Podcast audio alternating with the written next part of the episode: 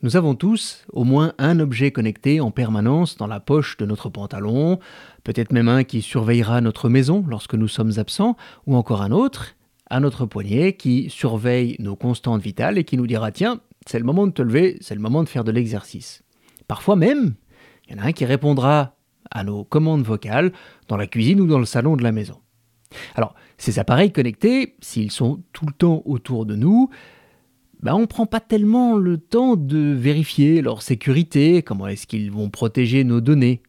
Et ça peut donner des choses un petit peu bizarres, parce qu'ils peuvent effectivement partager nos données dans notre dos, aller jusqu'à même mettre notre vie en danger. Et oui, j'ai bien dit que certains pourraient nous tuer. Bonjour, je suis Alexandre Pluvinage, expert en lutte antifraude et en cybersécurité, et aujourd'hui nous allons parler de la sécurité de ces appareils connectés qui vivent autour de nous, que nous installons dans notre entourage. Alors vous me connaissez, c'est pas le but d'aller faire peur pour rien. On va effectivement prendre quelques exemples, parfois un petit peu spectaculaires, mais le but, c'est quand même de vous expliquer comment faire pour vous protéger et pour protéger vos données. La promotion du podcast passe aussi par vous, c'est-à-dire que vous pouvez partager notre podcast avec votre entourage. Sur certaines plateformes, vous pouvez même nous laisser jusqu'à 5 étoiles, voire même un commentaire. Vous pouvez le faire sur Spotify ou sur euh, Apple Podcast.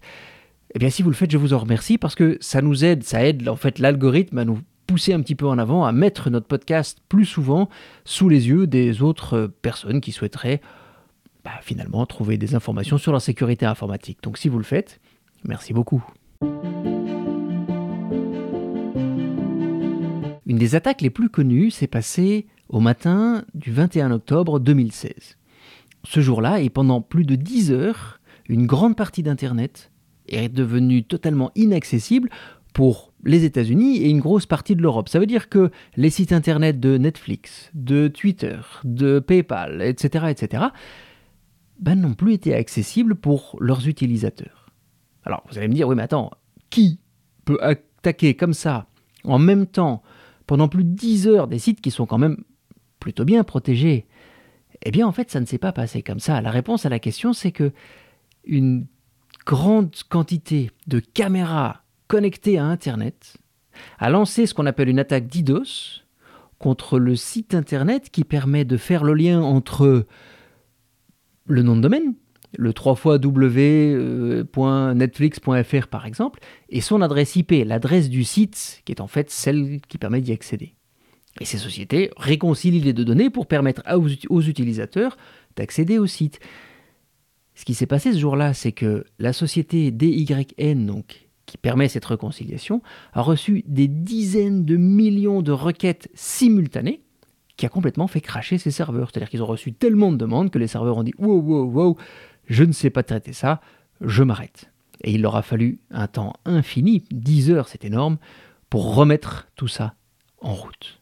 Et donc pendant ce temps-là, ben, Monsieur Lambda qui a essayé d'accéder à Netflix, bah, il n'y est pas arrivé. Et un des éléments qui a permis aux hackers, aux pirates informatiques d'attaquer cette société, eh bien c'est le fait que les propriétaires des caméras qui ont été utilisées n'avaient pas changé le mot de passe qui permettait d'y rentrer, et donc comme c'était le même sur toutes les caméras qui avaient été vendues par ces marques-là, bah, les pirates informatiques ont pu, avec un seul mot de passe, accéder à des centaines, voire des milliers de caméras connectées et d'autres objets en tout genre. Une seconde attaque qui était un peu plus simple, mais que je trouve tellement révélatrice de l'ingéniosité des, cybercriminels, s'est déroulée en 2017, dans un casino américain. Alors, il n'y a, pas a pas beaucoup d'informations sur, euh, sur cette attaque, sauf que les pirates informatiques sont rentrés dans le réseau informatique du casino pour aller voler la base de données des gros joueurs, ceux qui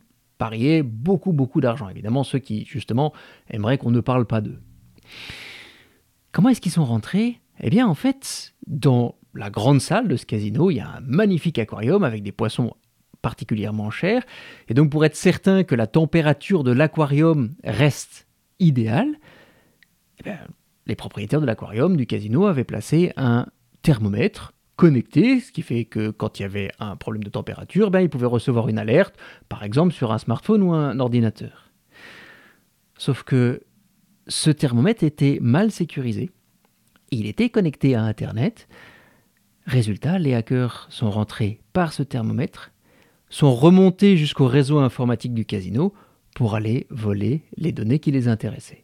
Et puis on va parler de ce troisième exemple, celui que j'évoquais en introduction, à savoir que certains objets connectés, par la nature même de leur fonction, peuvent mettre notre santé, voire notre vie en danger.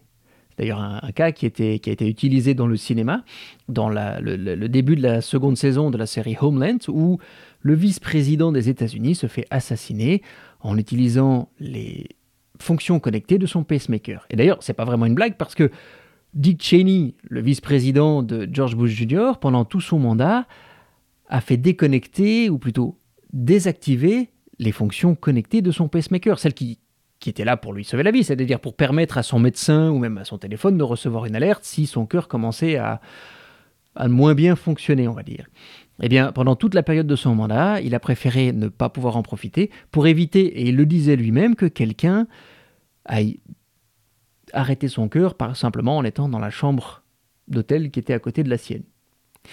Et c'est pas uniquement du cinéma, c'est pas uniquement une peur du président américain, parce que des cyber-experts ont fait des tests sur ces pacemakers et se sont rendus compte qu'il y avait jusqu'à 8600 failles de sécurité suivant les différents modèles, ce qui a même amené les autorités américaines à rappeler plus d'un demi-million de pacemakers pour les mettre à jour. Et d'ailleurs, je ne sais pas comment on rappelle les pacemakers, mais ça n'a pas dû être facile. Donc vous le voyez, la sécurité des objets connectés, ça n'est pas rien, c'est quelque chose de très important.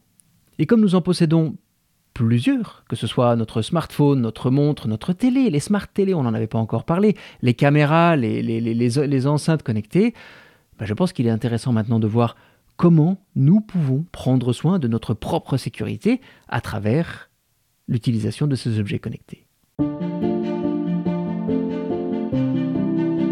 La première partie de la responsabilité concernant ces objets connectés revient à leurs producteurs.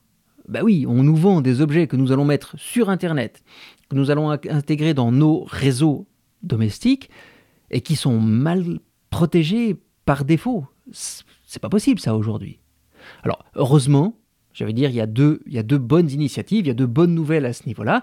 Tout d'abord au niveau européen, puisque l'Europe a décidé que ça devait changer. Et le 15 septembre dernier, la Commission a proposé le Cyber Resilience Act qui vise à responsabiliser les producteurs d'appareils connectés qui devront bientôt offrir à leurs clients bah, un niveau de sécurité minimum qui est suffisant pour protéger les données, pour protéger les transferts d'argent, pour protéger les réseaux informatiques. Pour ça, ils vont renforcer la norme CE qui va obliger les prochains appareils qui seront mis sur le marché européen à garantir un minimum de sécurité. Mais à côté de ça, il y a une initiative de producteurs d'appareils connectés qui a été lancée très récemment, qui s'appelle Matter, et Matter, qui est en fait une association de grandes marques hein, comme Apple, Samsung, Amazon, Ikea, Google, Huawei, etc., etc. Et tous ces producteurs se sont d'abord rassemblés pour nous offrir une meilleure interopérabilité des appareils, c'est-à-dire qu'on pourra utiliser des appareils Google dans un environnement Apple, etc., etc. Mais Matter offre aussi un standard de sécurité beaucoup plus élevé que ce qui se passe aujourd'hui sur le marché en général. Ça veut dire que les appareils seront sécurisés by design. Ils, seront, ils vont utiliser l'encryption. Donc le transfert de données entre l'appareil et Internet va être encrypté.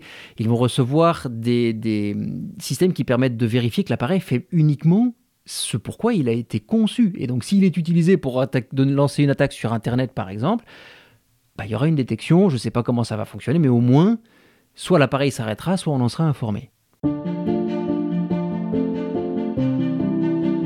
La sécurité de nos appareils connectés, bah, finalement, elle va quand même être nécessaire à travers un certain nombre d'actions. D'abord, regardez ce qu'on achète.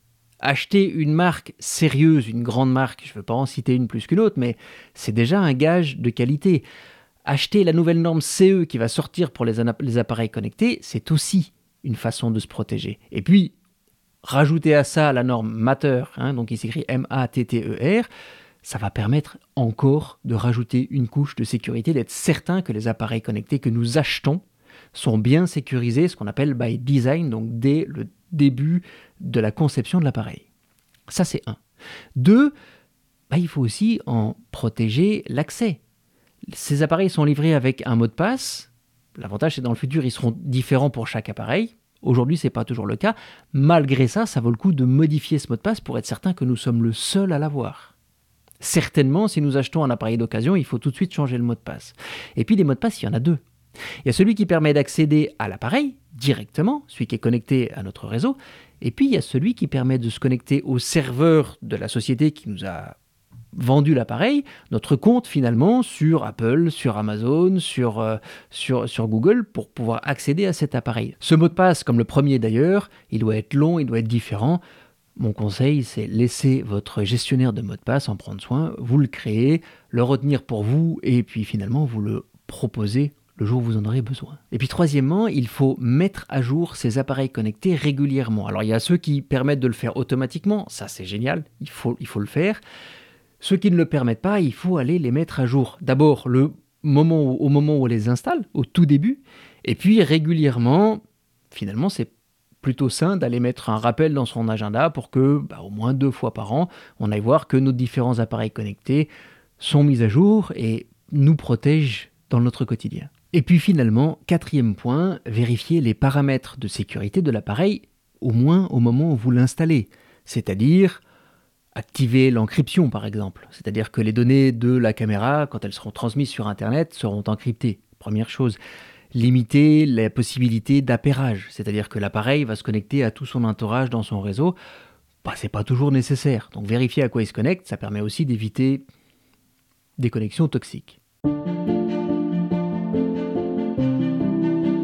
On l'a vu, les appareils connectés sont de plus en plus nombreux, que ce soit dans notre vie privée ou dans notre vie professionnelle. Et franchement, bah, leurs nouvelles fonctionnalités nous facilitent grandement la vie dans beaucoup de cas de figure.